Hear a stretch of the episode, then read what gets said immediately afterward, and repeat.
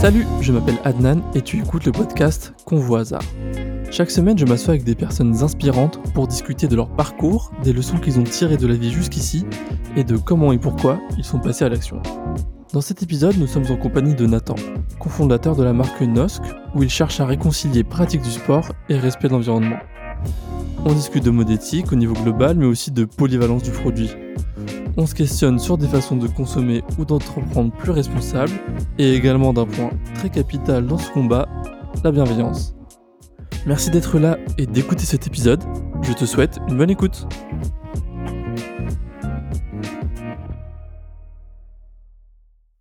Salut Nathan, comment ça va? Salut, bien et toi? Ça va, ça va. On se redit toujours bonjour bah, dans, l'épisode. Euh, bah écoute, je te propose de, de te présenter. Euh, enfin, moi, je vais essayer de te présenter en quelques mots, puis tu compléteras si jamais il manque et on va voir si, euh, quelques infos. Si t'as bien travaillé. Euh, exactement. du coup, Nathan, tu es le cofondateur de Nosk, donc une marque de vêtements sportifs qui a comme ambition de réconcilier le respect de la nature et la pratique sportive. Tout à fait. Est-ce que jusque-là, ça va? Là, on est tout bon pour l'instant. Et du coup, ce que vous proposez, c'est des vêtements avec euh, avec des matières à base de euh, polyester recyclé, de ricin. J'aimerais bien qu'on revienne là-dessus plus tard. Ouais, on pourra, de... on pourra en reparler avec plaisir. Ouais, de nylon recyclé et de, je crois que ça se prononce tencel. Si ouais, il y a du tencel, ouais, tout à fait. Exactement. Euh, bah, je te propose peut-être de, de, nous présenter comment comment vous est venue l'idée parce que t'es pas tout seul à la base et euh, comment est né le projet. Ouais. Euh, bah déjà nous euh, donc ouais t'as as, bien fait de parler de ça c'est qu'on a créé euh, j'ai pas créé tout seul j'ai créé aussi avec euh, avec deux amis à moi à la base le projet il est né il est né d'abord par, par moi euh, sur, le fait que je viens de, Haute-Savoie, donc à côté de Chamonix. J'ai fait du ski de fond pendant plus d'une dizaine d'années, entre guillemets, au niveau. Et euh, en fait, c'est vraiment à cet endroit-là qu'on on peut se rendre compte, par exemple en France, euh, bah, du réchauffement climatique au quotidien. Quoi. On voit les glaciers qui se bah, qui voilà qui, qui, qui, qui, font de très vite euh, on voit on voit la montagne qui s'écroule et c'est ça qui a un peu tiqué à la base. Et euh, étant dans le monde du sport moi je me suis dit putain euh, en fait il y aurait peut-être il y aurait peut-être des choses à faire. Donc là aujourd'hui j'ai 24 ans j'avais j'ai commencé à réfléchir à ce à ce projet à, à, mes 20 ans en gros à peu près. Et j'ai rencontré du coup les deux amis avec qui j'ai créé la boîte en licence 3 donc à l'université à Lyon euh, et puis ça s'est fait euh, assez naturellement. Il y avait un concours d'idées qui était proposé par euh, par l'université en fait. Et on s'est, moi j'avais cette idée-là, j'en ai parlé à, à, mes, deux amis Morgan et Eloïc, et puis ils étaient super chauds de de, de partir là-dessus. Et en fait, ça s'est fait un peu naturellement. On a remporté le prix du public parce que le projet enfin euh, plaisait bien c'était on était c'était juste une idée hein, voilà mais euh, mais ça nous a conforté dans le dans le fait que ça pouvait ça pouvait fonctionner. Donc là on parle de ça c'est fin 2018 euh, ouais c'est ça. Euh, et du coup en fait euh, après on a on a postulé à l'incubateur euh, de, de l'université qui nous a permis de bah, de comprendre ce que c'était de créer une marque de créer une entreprise.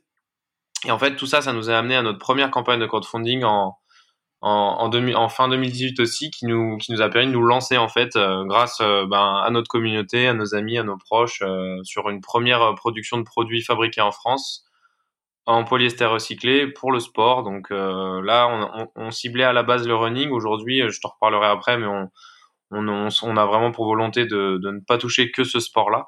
Donc, euh, donc voilà un petit peu pour le topo. Euh, donc voilà, ça, ça va faire euh, à la fin de l'année là, ça fera, on finira notre troisième exercice en gros.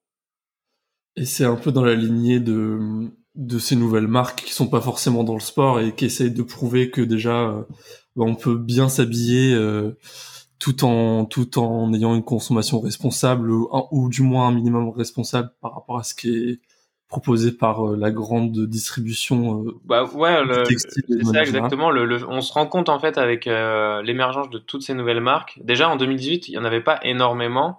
Là c'est vraiment sur l'année 2020 2021 c'est fou quoi l'émergence du nombre de nouvelles marques qu'il y a. Donc ça prouve qu'il y a une demande du marché mais ça prouve aussi qu'il y a des idées qui sont dans l'air et que ben voilà c'est dans le c'est dans le timing donc euh, après, euh, évidemment, il y aura toujours des marques pionnières comme comme des plus grosses, des plus grosses entités.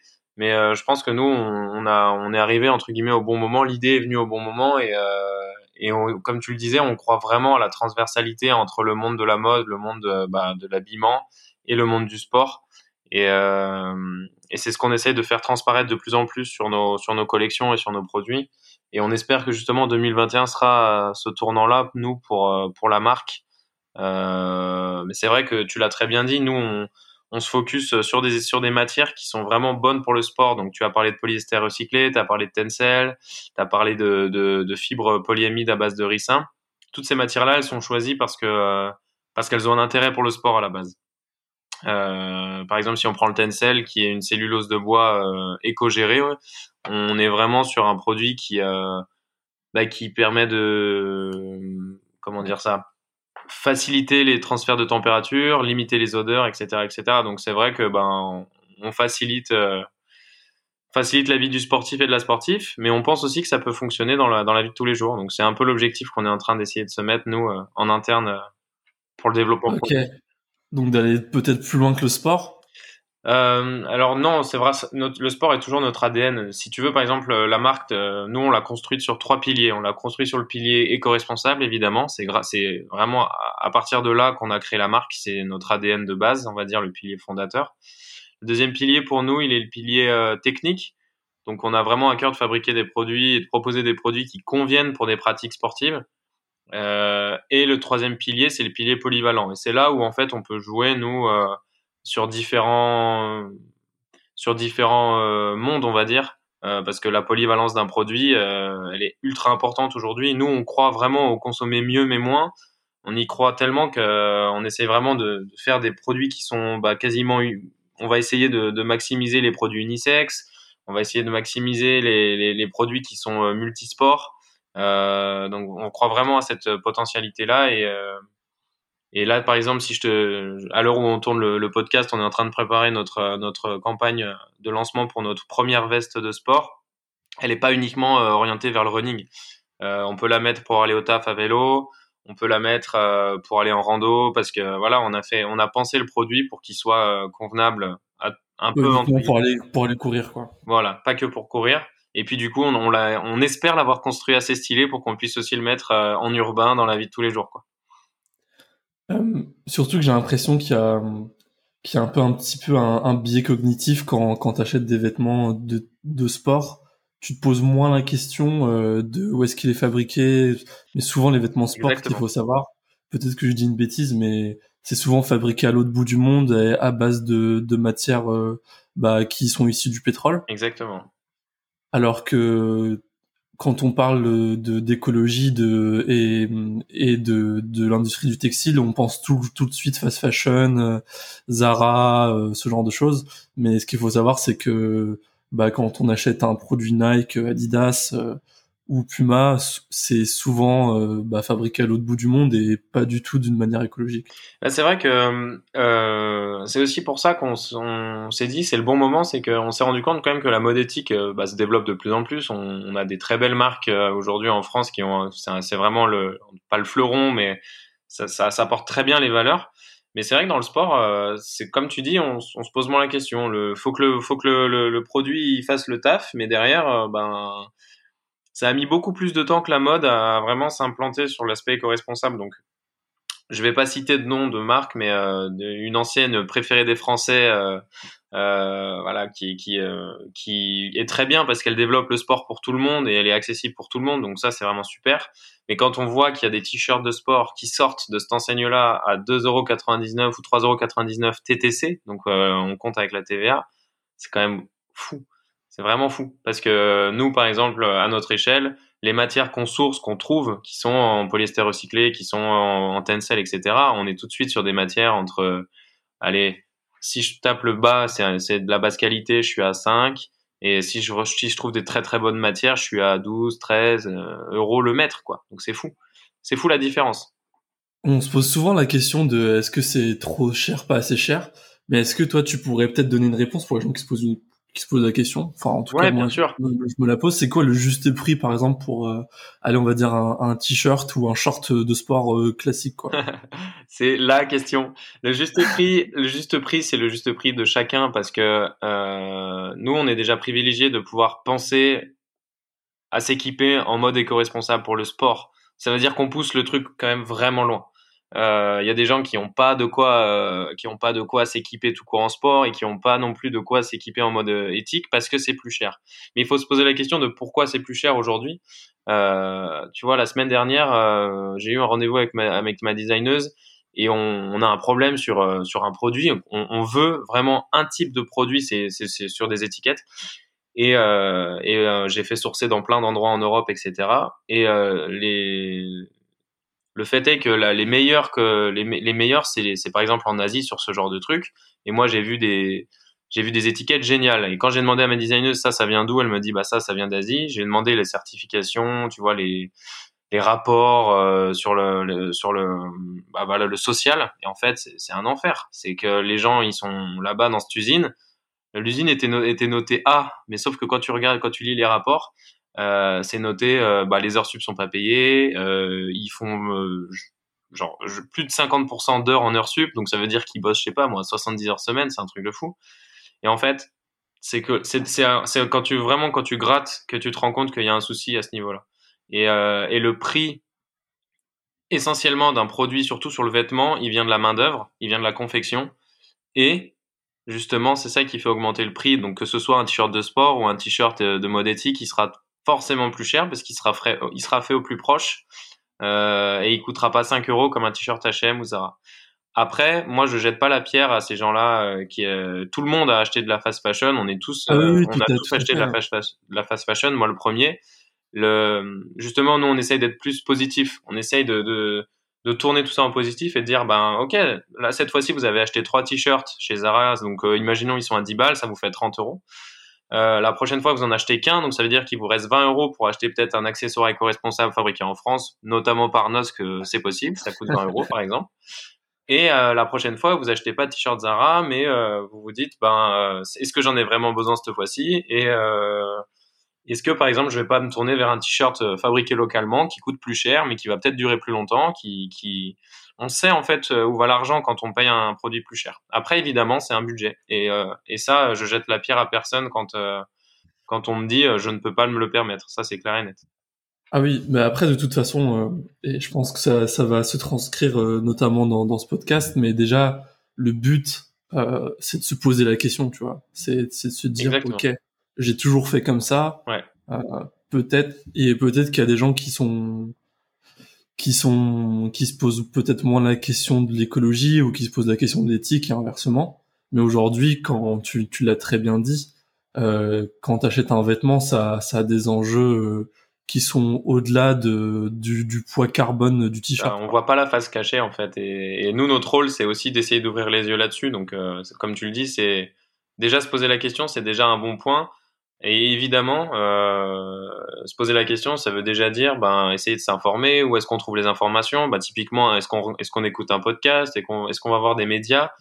Par exemple, pour tous ceux qui écoutent ce, podcast euh, et qui sont intéressés sur une mode un peu plus éco-responsable, je vous invite à aller voir des médias comme euh, comme The Good Goods, euh, The Alea. Donc, c'est des des gens qui sont vraiment engagés et qui ont qui ont poussé, on va dire, l'investigation très très loin. Donc euh, il y a des sujets sur tout, il y a des sujets sur le cure végétal, sur euh, les marques de sport éco-responsables, sur euh, les matières, les lieux de confection, les certifications, parce que là aussi il y a des il y a, il y a des soucis. Donc voilà, il y a, il y a sur plein de comment choses reconnaître à, aussi, est-ce que excuse-moi, pardon. Euh, sur aussi comment reconnaître s'il y a du greenwashing ou pas, parce qu'il y a, il y a pas mal, pas mal cette question-là. Parce que souvent on voit, euh, oui, PET recyclé, mais quand tu regardes, est-ce qu'il y a des labels, est-ce que c'est vraiment, tu te rends compte que non, c'est juste un peu un argument marketing? Bah, il y a des trucs fous, hein. Euh, il y a des trucs fous dans le textile. Si, si demain, moi, par exemple, je te dis, je, je, je, je retourne en Asie et je leur dis, je veux ça en recyclé, donc les mecs qui te disent oui, c'est possible. Donc tu leur dis euh, est-ce que je peux avoir la certification que le fil est recyclé? Ils vont dire ah non ça c'est pas possible. Et en fait ça veut dire que deux choses possibles. Euh, soit ils te vendent un fil qui est pas du tout recyclé mais ils te le vendent comme recyclé. Donc bah ça c'est pas légal mais t'as aucun moyen de le vérifier. soit des fois, et ça c'est véridique, hein, c'est quelqu'un avec qui je travaille en industriel euh, français qui fait du fil en France qui me l'a dit, c'est que ils arrivent quand même à produire des bouteilles plastiques qui ne sont pas utilisées et qui sont euh, transformées en fil. Donc en gros, oui, le, la le fil il vient d'une bouteille plastique recyclée, mais ça n'a aucun sens. Donc, donc c'est pour ça, euh, typiquement. On euh, toute la logique du, du, de la réutilisation. Voilà, c'est ça. Il n'y a aucune logique là-dedans. Donc c'est pour ça que euh, nous, si on revient sur la marque, l'idée c'est de c'est de pas se cantonner qu'à une seule matière, parce que chaque matière a des avantages et chaque matière a des défauts. Donc des avantages techniques euh, et des avantages environnementaux et des défauts techniques et des défauts environnementaux. Si par exemple, euh, bah, on parle du polyester recyclé, il y a des problématiques de, sourcing et de certification. Donc, si on veut du vrai sourcé, du vrai certifié, il coûte plus cher, évidemment. Mais par exemple, le polyester, il y a des problèmes de microparticules. Voilà. Donc, on se dit, OK, on va se tourner vers une matière naturelle. Typiquement, il y a beaucoup de greenwashing sur le bambou aujourd'hui, comme tu dis. Euh, on parle de viscose ici. Euh, cette viscose, ça exige des procédés de fabrication qui demandent euh, des produits chimiques, qui relâchent des produits chimiques, qui demandent énormément d'eau dans la transformation. Donc en fait, le bambou, on pourrait dire, mais c'est d'origine naturelle, donc c'est génial. Oui, mais non, parce que il y a justement un procédé de transformation qui est pas bon. Typiquement, il faudrait éviter la viscose, mais se concentrer sur de la cellulose, qui là, du coup, c'est des procédés de fabrication qui tournent en circuit fermé avec des solvants naturels, la cellulose, c'est du Tencel, par exemple. C'est juste que le Tencel, c'est le nom de la marque qu'il a déposé. Excuse-moi, le Tencel, du coup, c'est c'est comme Frigo, c'est la marque, euh, mais du coup, euh, du coup, c'est de la cellulose de bois. Ouais, bah, c'est comme, euh, tu vois, frigo ou réfrigérateur. Voilà, frigo, c'est la marque, mais du coup, le, le, principe est réfrigérateur. Bah là, le Tencel, c'est de la cellulose de bois. Tout à fait, tout à fait. Ok. Et ça, c'est utilisé pour pour euh, pour dans quel but? Pour tout, pour l'ensemble du produit ou On peut faire plein de choses avec cette fibre. Euh, l'intérêt, en fait, avec le textile, c'est que même si ça prend beaucoup de temps et que c'est que ça prend de l'argent, etc., c'est que quand tu as une idée, tu peux aller au bout de ton idée. Par contre, il faut il faut être très très très très persévérant. mais euh, mais c'est possible. Par exemple, avec le Tencel, on peut faire selon le titrage du fil, donc selon sa son épaisseur, on va on va dire tu peux faire euh, bah, du tu peux faire du, t-shirt tu peux faire euh, des produits plus lourds euh, type polaire tu peux faire de la culotte menstruelle tu peux faire des leggings selon la, méthode de, fabrication du produit. Donc le, le, spectre est très large est très très large. Et on parle pas que de sport on parle vraiment là de l'ensemble du textile.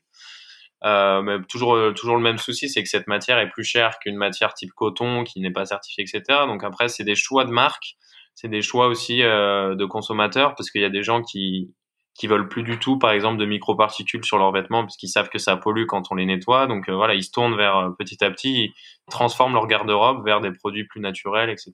Il y a plein de solutions. Aujourd'hui, il y a, il y, a, il y a pas mal de, de, de marques qui, qui aussi se, se dirigent vers la précommande. Ouais. Ça veut dire je produis uniquement ce que, ce que je vais vendre. Est-ce que ça, c'est un procédé qui, qui vous a intéressé au début ou c'est juste euh, c'était c'était pas Alors nous, on l'a utilisé dès le départ dans le sens où on a fait une campagne de crowdfunding. Donc structurellement nos produits étaient en, précommande à ce moment-là. Euh, la précommande, elle a vraiment ces deux avantages dont tu as parlé. Il y a déjà un avantage économique pour la marque, c'est-à-dire que ton BFR, donc ton besoin pour, pour lancer une collection, euh, il est décalé, c'est-à-dire que tu rentres l'argent avant de vendre, avant de produire. Euh, pardon, avant de produire, pas avant de vendre, parce que du coup, tu un BFR, c'est un besoin de fonds de roulement pour ceux qui. Tout à fait. Voilà, ton besoin financier pour lancer, par exemple, 2000 t-shirts. Imaginons que ton t-shirt il te coûte 10 euros euh, à la production, euh, ce qui est rare malgré tout. Euh, tu as besoin donc de X euros, et ces X euros, si tu les as pas forcément sur le compte ou si ça fait un gros investissement, tu peux mettre en place une campagne de précommande et ça t'évite de, de surproduire, sachant ce que tu vas pas vendre et de produire le juste, le juste euh, nombre et en plus de ça d'avoir l'argent pour lancer la production. Donc il y a vraiment l'aspect aussi éco-responsable. Pourquoi? Parce que ben on a déjà tous entendu parler des conteneurs brûlés de produits qui qui ont jamais été vendus, euh, des produits qui sont des textiles euh, qui sont enfouis. donc c'est vrai que la précommande a un super un super intérêt. Par contre derrière il faut être béton en service client, il faut être il faut être béton en production en industriel. Typiquement 2020 pour la précommande, c'est pas une excellente année. Il faut, être structurellement prêt. Oui, et puis en fait, le, le c'est que tu es aussi, euh, aussi sujet à, bah, à être dépendant bah, des acteurs de, de, de la chaîne d'industriels. Donc, en 2020, si tu as lancé une précommande au, au, au 10 mars, euh, tu la clôtures au 10 mars et que tu dis bah, on vous livre dans deux semaines, euh, voilà, euh, c'est 10 jours plus tard, tu es confiné, les usines sont à l'arrêt, donc euh, ça prend. En fait, il faut aussi éduquer le consommateur à, attendre et chérir un produit euh, qui, qui, du coup arrivera un peu plus tard que ce qu'on peut. voilà, on a besoin d'un slip, on va dans un magasin, on achète un slip. Non, là, c'est différent. Par exemple, pour la veste qu'on va développer, enfin qu'on a développé, qu'on va sortir là, elle va être en précommande pour le coup. Ok. Euh, et est-ce que euh, aussi votre objectif euh, c'est de produire euh, plus en France ou est-ce que c'est déjà le cas? On a déjà une, une, partie de la prod qui est réalisée en France. Notre première collection a été réalisée en France, donc les t-shirts, les tours de cou, les t-shirts manches longues. Aujourd'hui, on a conservé tous nos accessoires en France, donc nos chaussettes, nos bandeaux, nos tours de cou. Et l'idée, c'est de là en 2021, on va essayer de redévelopper une collection plus technique en France euh, mais nous, on, s'est tourné vers le Portugal pour euh, notamment la partie technique parce que on avait vraiment pour euh, pour volonté d'utiliser des procédés poussés. Ben, comme on revient sur le pilier de la marque, le pilier technique, on a utilisé des découpes laser, on a utilisé des, des coutures collées, des coutures soudées aussi. Donc on a pas mal de techno qui, en France coûteraient cher parce que la main d'œuvre en France coûte plus cher. Mais par exemple sur du t-shirt ou du débardeur ou des produits on va dire, plus simple dans le développement, on est, on est tout à fait en capacité de le faire. Et en fait, on a déjà des collections made in France. Euh, donc, euh, bah, par exemple, sur des t-shirts, sur des tours de cou, des bandeaux, des chaussettes. Et si on, et si on se dirige vers euh, la question qui est, qui est plutôt éthique, en faisant un petit rappel, je pense que là, en ce moment, on parle beaucoup des Ouïghours. Mais avant ça, déjà, en 2013, il y avait eu pour ceux qui qui sont pas trop pas trop jeunes, il y avait le l'incendie du Rana Plaza. Rana Plaza au Bangladesh. C'était une usine au Bangladesh. Ouais. Euh, Est-ce que toi, tu as le sentiment que il y a y a un déclic qui se fait auprès des des consommateurs, mais des gens en général, ou est-ce que euh, quand quand on voit encore euh, les ventes des plus grosses marques, euh, tu te dis bah je suis qu'une petite goutte d'eau dans l'océan et, et c'est un peu compliqué. Alors on est, ce qui est certain, c'est que quand on voit les volumes euh, des monstres de l'industrie, on est une, plus qu'une goutte d'eau, on est un, on est une poussière d'étoiles, quoi, on est, on est, du sable. Mais euh, par contre, le combat, il est, il vaut la peine d'être mené parce que sinon on fait, on fait rien et on se laisse, on se laisse dépérir. Donc là, pour le coup, euh, même si on est petit, on, nous on se bat et on, au moins on suit nos valeurs. Mais quand tu parles, tu as tout à fait raison de parler de, bah, des Ouïghours et, de, et du Rana Plaza il y a vraiment un déclic, oui et non. Pourquoi? Parce que oui, euh, nous, on le voit, euh, rien que sur nos ventes, on a plus de clients qu'avant. Euh, la, marque se développe, mais même sur des, les, toutes les marques se tournent vers des gammes éco-responsables ou, enfin voilà. Donc ça veut dire qu'il y a une demande. Donc là, le déclic est là. Par contre, quand on est au déconfinement et que je vois que je vois des, des, des, heures de queue devant Zara, je je comprends pas. Je comprends pas parce que on est capable d'attendre deux heures pour aller acheter un euh, ouais, je comprends pas ça, mais après, c'est comme je l'ai dit tout à l'heure, tout le monde n'a pas les moyens de se de se de s'équiper en éco-responsable, donc euh, euh, il faut vraiment que je, que je creuse là-dessus. Mais c'est vrai que moi, je suis revenu là, je faisais je faisais un coup de vélo un samedi euh, à Lyon. Euh, je revenais de, de, ma séance de vélo et je suis passé en plein centre. Euh, et en fait, plein centre de Lyon, t'as H&M et Zara qui sont qui se voilà qui se qui se disent bonjour quoi. Et il y avait je sais pas, il y avait 300, 400 personnes qui attendaient dehors. Et je me suis dit, ok, ok, bah, je comprends pas, je, je comprends pas, quoi. Je, c'était hors de, hors de ma perception. Donc, euh, je ne juge pas, mais je comprenais juste pas ce qui se passait. C'est vrai que c'est difficile quand, quand tu t'intéresses un petit peu à la question et que tu sais que, enfin, c'est, on parle quand même de génocide, on parle quand même d'esclavage. Enfin, c'est des mots qui sont assez forts et assez durs. Et on, et on est en train, entre guillemets, un peu de le vivre.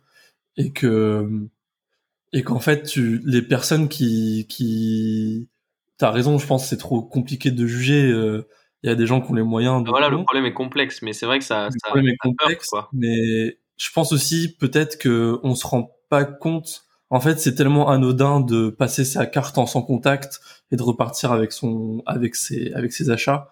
Mais en fait le tu te rends pas compte qu'à l'autre bout de la chaîne il y a vraiment quelqu'un qui a potentiellement souffert pour produire ça en fait. C'est ça et puis même, euh, c'est tellement opaque. Euh, c'est tellement dur à, à, à, suivre en fait. C'est vraiment, c'est vraiment une situation. Là, pour le coup, sur les Ouïghours, c'est une situation très complexe parce que la, la Chine a. Tu m'entends toujours? Ouais, je t'entends toujours. Je, je sais pas, mon téléphone a coupé, donc euh, peut-être plus de batterie. Je disais, la, la Chine a vraiment euh, ben, tout caché, quoi. Donc c'est vrai qu'on n'est pas au courant de rien. Les médias essayent, mais c'est compliqué. Les grands médias n'en parlent pas, les médias spécialisés en parlent, mais on n'est pas. Euh, c'est très difficile d'avoir des vraies infos dessus, des vrais nombres, des vrais chiffres. Mais ce qu'il y a, il n'y a pas de fumée sans feu non plus, quoi. Donc euh, c'est ça, il faut le prendre quand même en compte. C'est que quand il y a, toujours, jamais de fumée sans feu et que et qu'il y a, y a peut-être une raison derrière, quoi. Et ça, c'est une question que j'ai que j'ai posée dans dans mes deux précédents épisodes. Ouais. Euh, c'est comment tu comment tu penses toi en tant que plutôt créateur d'entreprise parce que dans, dans les deux premiers épisodes on c'était des profils différents mais comment tu penses qu'on peut encourager les gens à se diriger vers euh, vers une consommation qui est un petit peu plus responsable, vers réutiliser ses vêtements, ouais.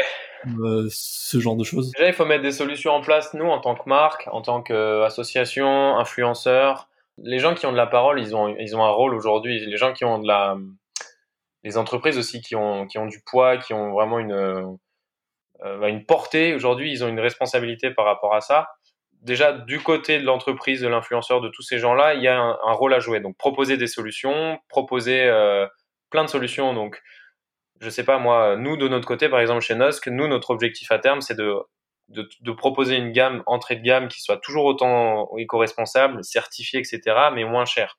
Euh, donc il y aura peut-être pas de print réflectif, il y aura peut-être pas de, de thermocollage, ce sera peut-être des produits plus simples, etc. Mais c'est vraiment un objectif à terme chez nous. Parce que du coup, même si on fait des produits très techniques, on aimerait aussi proposer à un, à un peu plus de monde, ouvrir un peu plus notre, notre capacité là-dessus. Donc, si je donne un exemple concret, pour moi, c'est ça pour une marque de textile aujourd'hui.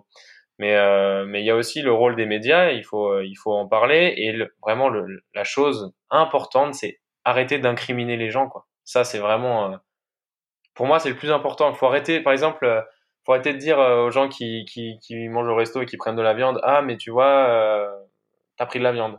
Bon, bah oui, désolé, bah la prochaine fois, j'essaierai de faire attention. Ou alors, par exemple, quelqu'un qui va chez Zara, faut pas lui dire, ah, mais t'es allé chez Zara, t'es nul, t'es une merde. Non, c'est pas ça qu'il faut lui dire. Faut lui dire, ok, ben c'est pas grave. Mais par contre, regarde, euh, moi je te montre ça, je te montre tel chiffre, euh, peut-être que Zara, euh, ils ont euh, telle mauvaise note à cause, à cause de tel engagement social pas respecté. Réfléchis-y la prochaine fois.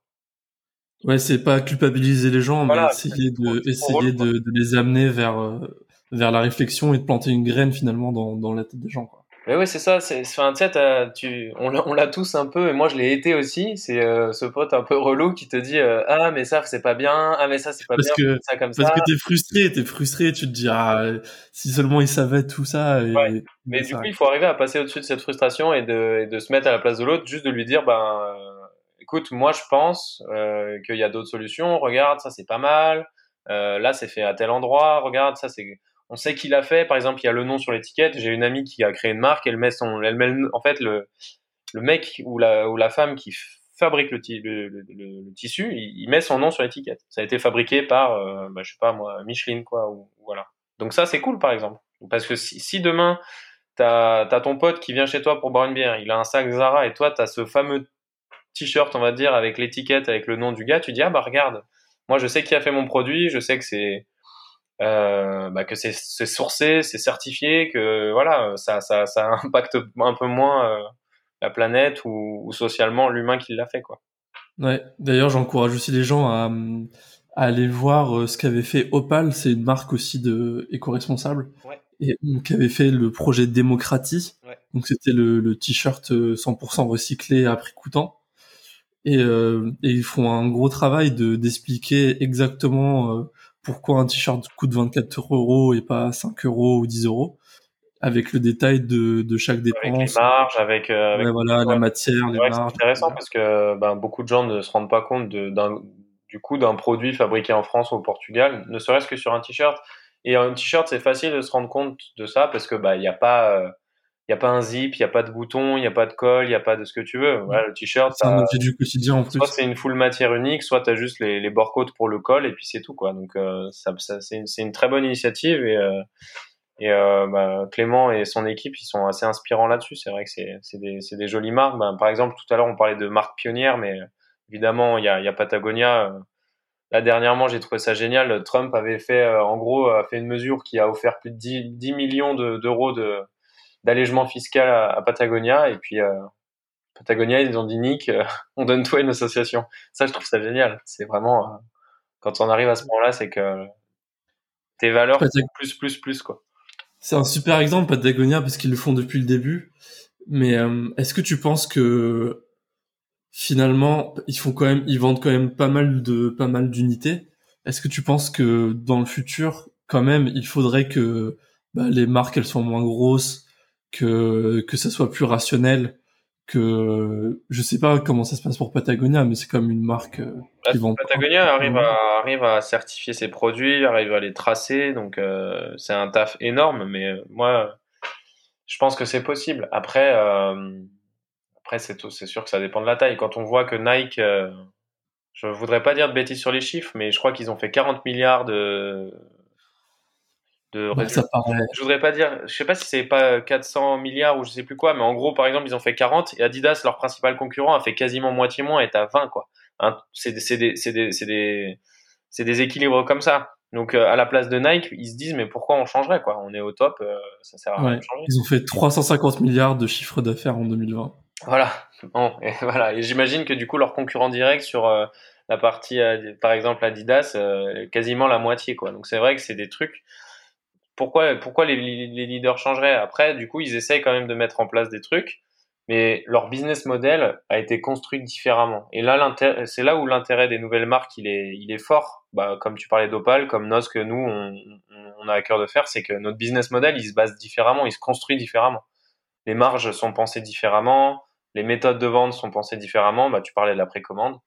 Donc, je pense qu'il y a vraiment une, une vague de fond là-dessus, quoi. Et aussi essayer de convaincre des, des sportifs qui ont, une communauté énorme. Parce que c'est ça aussi la force de des plus grands groupes, c'est que bah, ils ont des contrats de sponsoring avec des énormes stars et les gens ils achètent parce que voilà c'est les chaussures de c'est les chaussures de Mbappé ou c'est les chaussures de LeBron James quoi. Non mais de toute façon qu'on soit clair, jamais personne n'arrivera au niveau de Nike. Euh, non non pas pas du tout. Mais de tous les cas comme tu disais c'est faire sa part et euh, et les communautés les gens en fait les gens qui nous écoutent, vous votez avec votre, euh, avec votre portefeuille, avec votre carte bleue, quoi.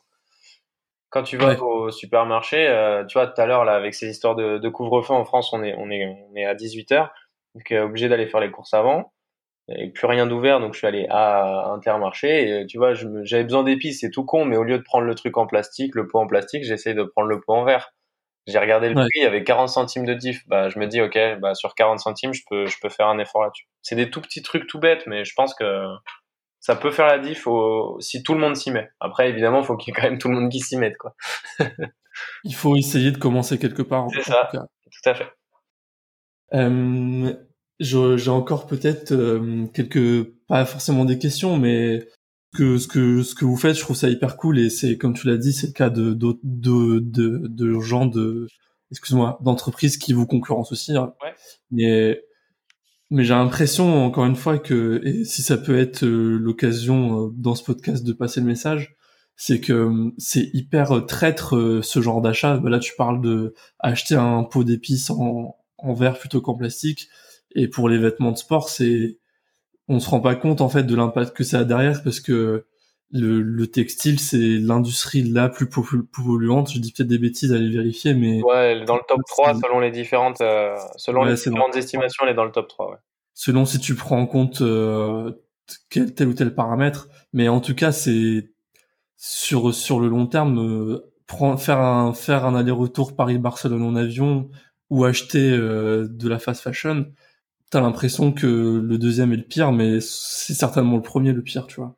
Donc, oui, euh... clair que de, euh, tout, tout, tout est, enfin, tout est à remettre aussi dans la, dans une échelle plus globale, mais, euh, mais ce qui est compliqué, c'est aussi de voir les, les, les problématiques long terme le, le, fait de d'avoir bossé avec le Made in China, donc tous nos parents, euh, personne ne savait en fait avant. Donc euh, c'est pour ça qu'on a favorisé le Made in China et puis le, le, développement, le peu de manque de moyens a fait que bah, c'était c'est arrivé au bon moment, donc on peut pas euh, jeter la pierre. mais euh, ça a favorisé, le, bah, par exemple, le fait que plus de 500 000 Ouïghours sont dans des champs de coton. Tu vois. Donc, euh, il faut voir le long terme aussi là-dessus. Tu vois, nous, on essaie de, de plus en plus de se passer de, de matière bah, plastique. C'est parce qu'on sait que dans les océans, euh, bah, là en gros on bouffe du plastique dès qu'on dès qu'on mange du poisson on mange du plastique aussi tu vois donc c'est vrai que euh, à terme il faut il faut essayer de, de réfléchir à ce qui ce qui peut arriver et je pense que euh, si on si on fait un travail euh, positif et qu'on qu'on essaye d'amener les gens en parlant positif, en proposant des solutions positives et pas en, en, en accablant, en incriminant, en étant vraiment euh, pédagogue, en, en ayant un, un discours ouvert et explicatif, ça, ça aura mille fois plus d'impact que euh, que de dire euh, tous ceux qui tous ceux qui achètent du plastique vous êtes des criminels etc non c'est c'est faire passer le message autrement et je pense que c'est c'est que comme ça la pédagogie de, toute façon c'est l'art de la répétition euh, on me l'a souvent répété dans ma jeunesse et au final c'est vraiment euh, c'est vraiment ça quoi. Il faut marteler les messages mais de manière positive tout le temps. Tout le temps tout le temps ouais, bienveillante. Et bien, de toute façon, pour ceux qui, qui ont essayé, euh, c'est contre-productif euh, et parce que euh, il y aura toujours un contre-argument qui sera peut-être pas logique, mais tu auras beau dire à, quelqu'un oui. C'est clair. Donc ouais, c'est, je pense que le message que tu viens de faire passer est hyper important, hyper cool. et aussi, là, tu, tu nous disais au début que que c'était un projet étudiant à la base et qui s'est concrétisé ouais. Est-ce que tu as l'impression que c'est toujours possible aujourd'hui pour les gens qui se posent la question euh, de monter sa boîte euh, de, ouais, de, bah, de en fait, le, la, situation sanitaire a, a, remis en cause pas mal de pas mal de choses établies qu'on pensait vraiment établies à fond et au final on se rend compte que bah il y, a peut-être des nouvelles opportunités de, business, il y a peut-être des nouvelles choses à créer. Euh, le capitalisme vert de, ce qu'a dit notre cher président, je suis, suis pas certain que ça, soit ça la, la, solution. Mais par contre, les entreprises, elles ont un vrai rôle à jouer. si demain un, un, étudiant a envie de lancer sa boîte, je pense qu'il faut qu'il y aille, parce que pour plusieurs raisons. Déjà, tu apprends des milliers de choses, mille fois plus qu'en stage. Ça, c'est sûr et certain.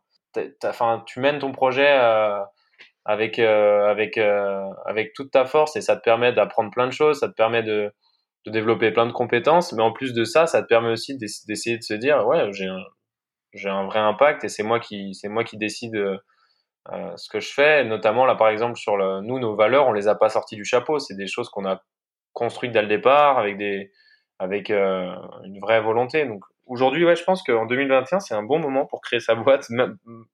Je pense qu'on on, on, le dirait pas comme ça naturellement, mais à mon avis, c'est le bon moment parce qu'il va y forcément y avoir une reprise à un moment et et euh, la reprise, euh, elle va être tournée vers des choses plus plus locales, plus plus engagées, plus rationnelles, plus, plus rationnelles. Le mot c'est le, bon mot c'est rationnel. Je pense que tu as raison. Et à mon avis là, à ce moment-là, si tu es étudiant et que tu as une bonne idée, autant autant tu testes, hein, parce que de toute façon les entreprises elles prennent pas en stage, donc. Euh, Mais tu penses qu'il faut commencer qu'il faut commencer par où? Je sais que souvent j'ai déjà eu des discussions avec des avec des potes et autres qui voulait se lancer. Et la première question qui vient, c'est ouais, mais j'ai pas l'argent pour le faire. Ouais, bah nous, nous euh, c'est vrai que c'est un problème de toute façon parce que bah, pour créer une boîte, il faut un peu de, un peu de fonds. Euh, mais tu vois, nous, on a, on a créé la boîte, euh, le capital social de la, de la société, c'était 1500 euros à la base. Hein, donc, euh, je, on était trois, donc 1500 euros à trois. Bon, bah, tu vas pas au McDo pendant pendant pendant 10 mois et tu tu tu t'as tes, t'as tes 500 euros chacun, quoi je pense que ça peut le faire, tu vois. Donc euh, non, il y a des possibilités.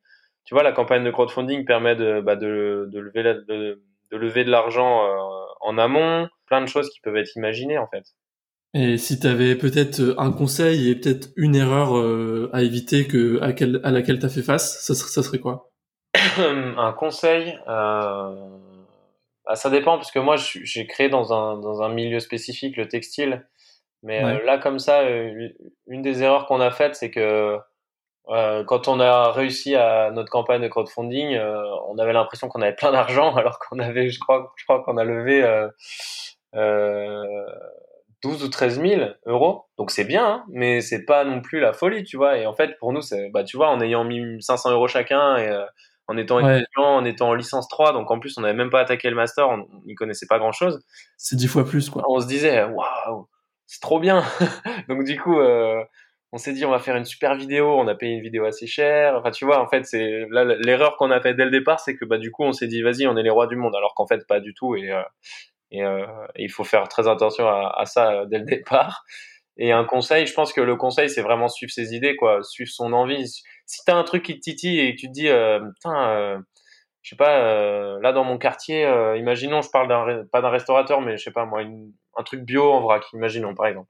Dans mon quartier, il y a zéro truc en vrac. Euh, euh, les gens ils sont obligés de faire 20 minutes à vélo ou quoi que ce soit pour aller chercher de, de la bouffe bio. Ben vas-y, je vais essayer de créer mon truc. Ben ça veut dire que si tu as eu l'intuition et si tu as déjà eu cette idée, d'autres l'ont eu.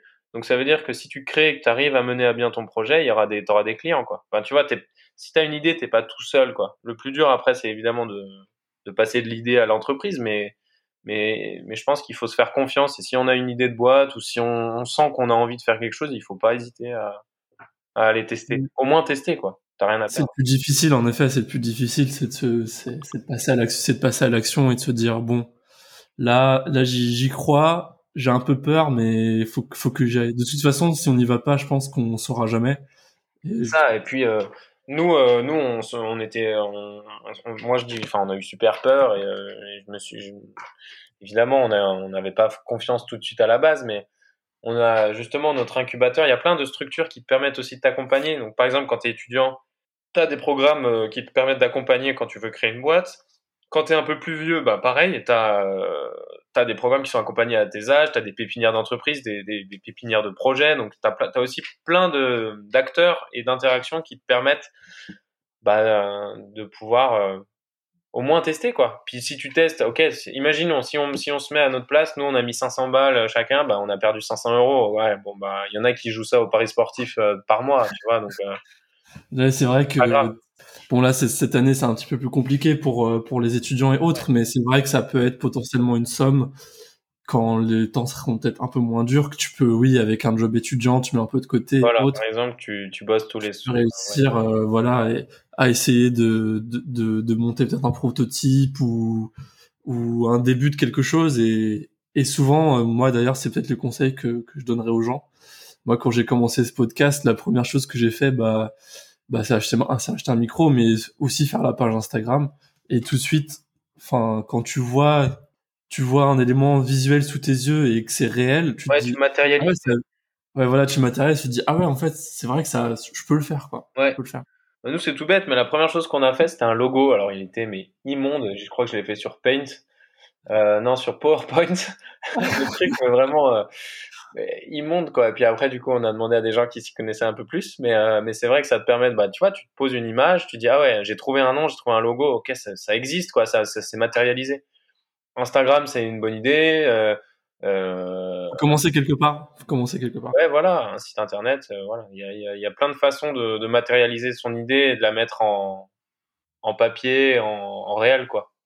Et euh, pour bah pour pour terminer, est-ce que euh, qu'est-ce que tu pourrais euh, comment tu pourrais conclure sur Nosk et et pour donner peut-être aux, gens de envie de venir vous voir et de voir ce que vous faites?